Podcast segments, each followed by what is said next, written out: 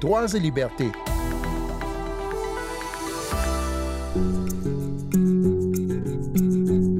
Le sort des personnes LGBTQI+ en Afrique n'est toujours pas enviable. Nous irons voir en Zambie les tracasseries que ces personnes subissent au quotidien. Mais pour commencer, nous allons parler de migrants. L'Algérie procède régulièrement à des expulsions de personnes migrantes originaires d'Afrique subsaharienne. Il serait plusieurs milliers à être refoulés chaque semaine rien qu'au Niger. Alors le gouvernement nigérien a dû mettre en place un camp de transit dans la ville d'Assamaka, à une vingtaine de kilomètres de la frontière avec l'Algérie. Nous irons faire un tour dans ce camp. Sandrine Blanchard au micro, bonjour tout le monde. Le camp d'Assamaka a pu être installé grâce à l'appui de l'OIM, l'Organisation internationale pour les migrations. Plus de 5000 personnes y sont bloquées en situation de détresse. Elles ont un besoin urgent en nourriture, en eau potable, besoin aussi d'abri et d'assistance médicale. Notre correspondant Ghazali Abdou a pu euh, accompagner une délégation conjointe de l'OIM et des autorités nigériennes qui s'est récemment euh, rendue dans ce camp d'Assamaka pour évaluer la situation. On écoute ce reportage. Nous sommes au camp de transit des migrants d'Assamaka en territoire nigérien, à environ 20 km de la frontière algérienne. Plus de 5000 migrants originaires des 14 pays de l'Afrique de l'Ouest sont assis ici. Mais ils sont arrivés à pied après avoir été expulsés par les autorités algériennes. En dépit du soutien de l'OIM, les migrants vivent un véritable calvaire dans le camp. Sous une chaleur qui frôle souvent les 50 degrés, ils n'aspirent tous qu'à retourner dans leur pays respectifs. Je suis fier d'être guinéen à 100%. Je suis en Niger ici, j'en ai marre, je suis fatigué. Je suis. Ici, c'est la dictature à Samaka. Rien que la dictature. Ils nous disent qu'ils vont nous aider, ils ne nous aident pas. On ne veut pas rester ici, souffrir, souffrir, on est fatigué. Donc on a des parents, hein? Donc on a des parents. On veut aider nos parents. Vraiment, on est là, ça fait presque deux mois qu'on est là. Vraiment, ici, le climat n'est pas bon pour nous. Vraiment, on est toujours malade, tout à malade. Donc, nous, tout ce que nous voulons, nous, on veut rentrer chez nous au pays, vraiment. On demande à la population ivoirienne de venir à nos secours. On souffre vraiment. C'est vrai que nous sommes des Africains, mais nous ne sommes pas des animaux pour qu'on nous traite ainsi. La plupart de ces migrants disent avoir quitté leur pays pour fuir la misère et le désœuvrement. Ils rêvaient tous de faire fortune en Europe. Mais aujourd'hui, ils n'ont récolté que la désillusion. On souffre, tu vois, on n'est pas l'argent. C'est le moyen de l'argent qui a fait que nous sommes sortis pour aller cesser l'argent. Sauf que nous, on a la si nous, on n'a pas retourné, ça ne va pas. C'est en traversant l'Algérie que nous, on a été capturés. Étant là-bas, on a été torturés. Ils ont tout pris avec nous. Donc en retour, on s'est retrouvé au Niger ici. Maintenant, on a trouvé que non, c'est toujours c'est les mêmes situations. C'est un meurt à cause de la faim. Les conditions de vie difficiles dans le camp poussent les migrants à commettre parfois des forfaits, suscitant ainsi la colère des habitants de la ville qui commencent à réclamer leur départ. Nous les aidons autant que nous pouvons. Ils viennent nous demander de l'eau, de nourriture et même de l'argent. Seulement, ils attaquent souvent nos bétails. Ils les tuent pour se nourrir. Sans la présence des forces de l'ordre, ça allait dégénérer entre eux et nous les habitants de la ville. Ils salissent aussi la ville. Il y a quelques jours, nous étions obligés de les chasser de notre dispensaire car ils chient et urinent partout. Nous lançons un appel au gouvernement pour les évacuer de notre village. Les autorités nigériennes se disent débordées par le flux des migrants, une situation qui rend leur prise en charge et leur rapatriement difficile. Lorsqu'ils arrivent, évidemment, ces migrants sont en situation de vulnérabilité. Ils ont besoin d'être pris en charge, ils ont besoin d'être hébergés, d'être nourris, d'être soignés et éventuellement d'être acheminés vers l'intérieur du pays. Tout ça ne peut pas se faire d'un coup. Les migrants, à un moment, sont devenus plus nombreux que la population de Assamaka elle-même. Les autorités nigériennes annoncent vouloir saisir les autorités algériennes pour arrêter l'expulsion systématique des migrants africains vers le Niger, surtout qu'une enquête a montré que 71% de ces migrants ont transité par le Mali pour rejoindre l'Algérie. Au village sans prétention, j'ai mauvaise réputation. Je me démène ou que je reste quoi, je passe pour un je ne sais quoi. Je ne fais pourtant de tort à personne en suivant mon chemin de petit bonhomme. Mais les braves, j'en aime pas que l'on suive une autre route que. Non, les braves, j'en aime pas que l'on suive une autre route que. Tout le monde médit de moi, sauf les muets, ça va de soi. Vous écoutez toujours Droits et Libertés sur les ondes de la Deutsche Welle. La semaine dernière, le 17 mai, se tenait la journée internationale annuelle de lutte contre l'homophobie. Alors nous allons donner la parole cette semaine à plusieurs personnes de Zambie qui luttent chaque jour contre l'intolérance et les discriminations dont elles sont victimes en raison uniquement de leur orientation sexuelle. Nous partons à la rencontre de Mary, une femme transgenre rencontrée dans un restaurant de Lusaka. Mary qui lutte pour son identité parce que la société zambienne la voit comme un homme homosexuel, alors que Mary se voit autrement.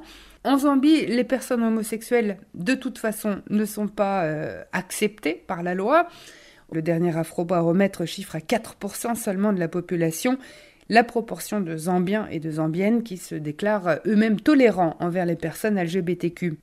Mary témoigne d'ailleurs d'insultes et même de menaces qu'elle doit encaisser euh, quasi quotidiennement dans l'espace public, à l'instar de tous les gens jugés trop différents.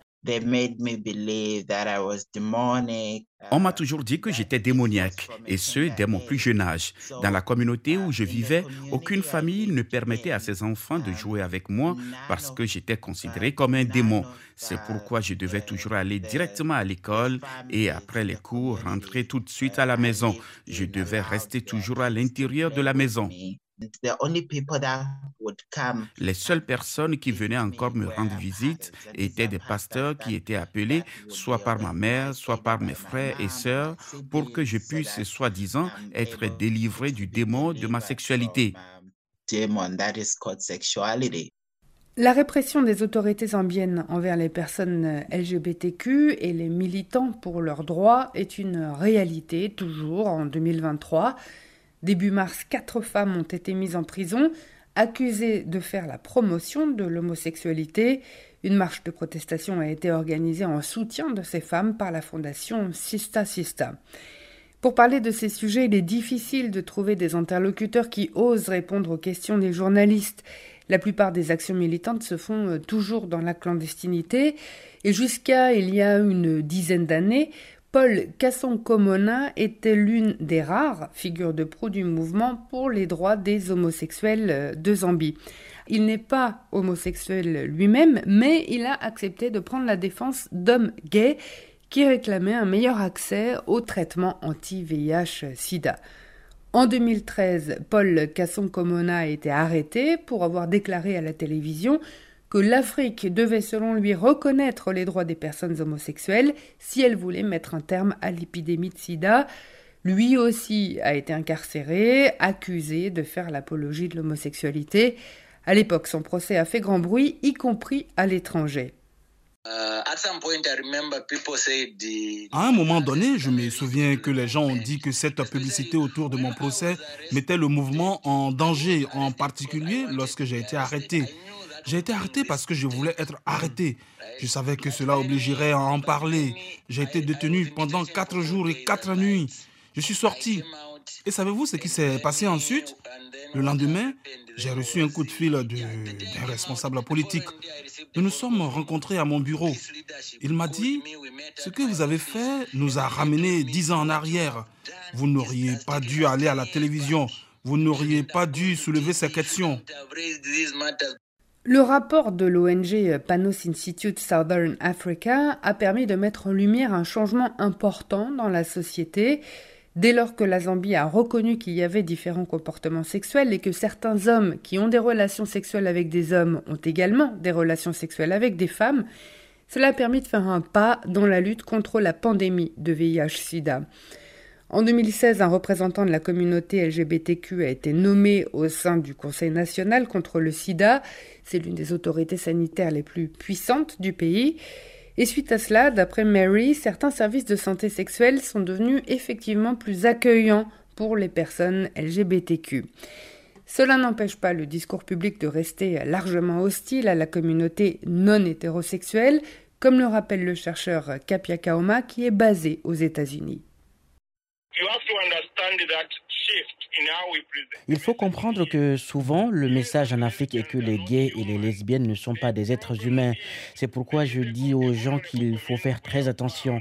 Ce type d'argument a été utilisé pendant des génocides où une communauté de personnes a été désignée comme n'étant pas humaine. Ainsi, lorsque nous parlons des gays et des lesbiennes comme n'étant pas des êtres humains, on les transforme en objets et même en choses maléfiques à détruire. Nous les avons parfois déshumanisés pour ne plus les voir comme des humains. Un discours dangereux, propagé par certains leaders religieux notamment, qui, d'après Kapia Kaoma, pousse de nombreuses personnes LGBTQ à quitter leur pays d'origine. Mary a fui la Zambie en 2017 pour avoir été prise sur le fait avec un amant.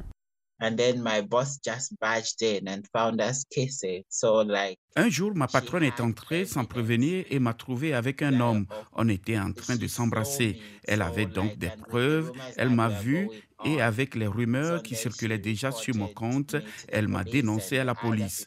D'autres personnes ont également témoigné contre moi et c'est comme ça que tout le monde a été mis au courant.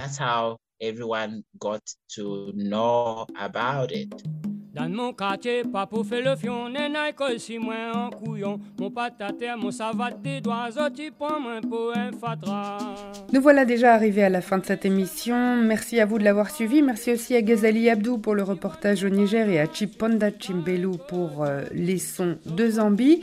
Si vous souhaitez réécouter, partager, commenter, podcaster cette émission, n'hésitez pas à le faire, par exemple sur notre site internet dw.com/français.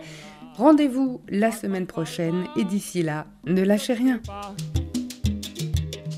Deux jours la fête 14 il est mis t'attendez Simon Zoye Zot musique en la met la loi À moi moi la pas la ça.